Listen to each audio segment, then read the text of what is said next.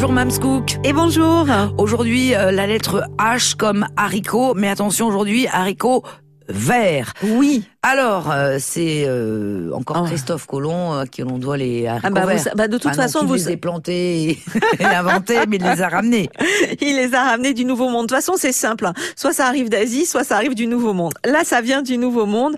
Et alors, vous savez que au départ, en fait, on mangeait pas le haricot vert comme on le mange nous. C'est-à-dire Vous savez que dans votre haricot vert, il y a des petites graines à l'intérieur qui pourraient devenir des haricots si Mhm. vous les laissiez très longtemps. Eh bien, au début, on cultivait, on les cultivait pour consommer les grains. Ah d'accord. Voilà. Et en fait, ce sont les Italiens qui, en Europe, ont eu les premiers l'idée de consommer la gousse quand elle est très tendre, quand elle est très jeune, en fait. Et ils, commencent à faire ça vers le XVIIe siècle. Ils ramassaient la gousse avant qu'elle soit mature.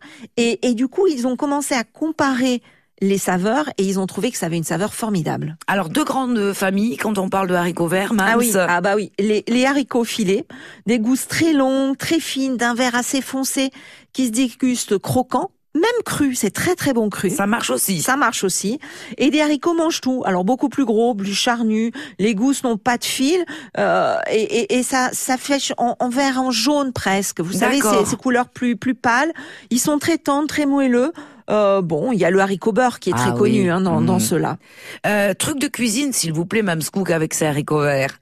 Alors, si vous voulez faire une salade de haricots verts, euh, c'est très simple. Il faut les débarrasser de toute l'humidité possible pour qu'ils puissent s'imprégner de l'assaisonnement. Donc, vous les égouttez et puis éventuellement vous vous les épongez un petit peu. L'assaisonnement entrera mieux. Alors ensuite, il est toujours meilleur consommer à la fin de cuisson le verre, voilà, et éviter de le laisser dans l'eau. Parce que si vous laissez vos haricots verts dans l'eau, que ce soit pour les laver ou que ce soit une fois qu'ils sont cuits, ben ils vont ramollir. C'est pas bon.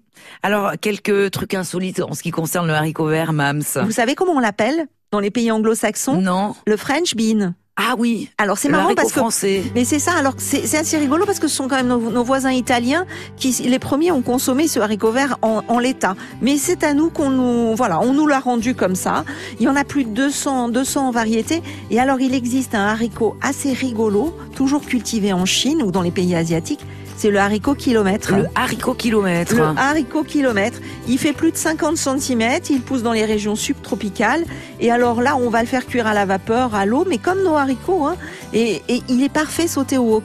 Bon, bah voilà pour euh, une autre astuce. Aujourd'hui, c'était la lettre H comme haricot vert. Merci, Mamscook. Bonne journée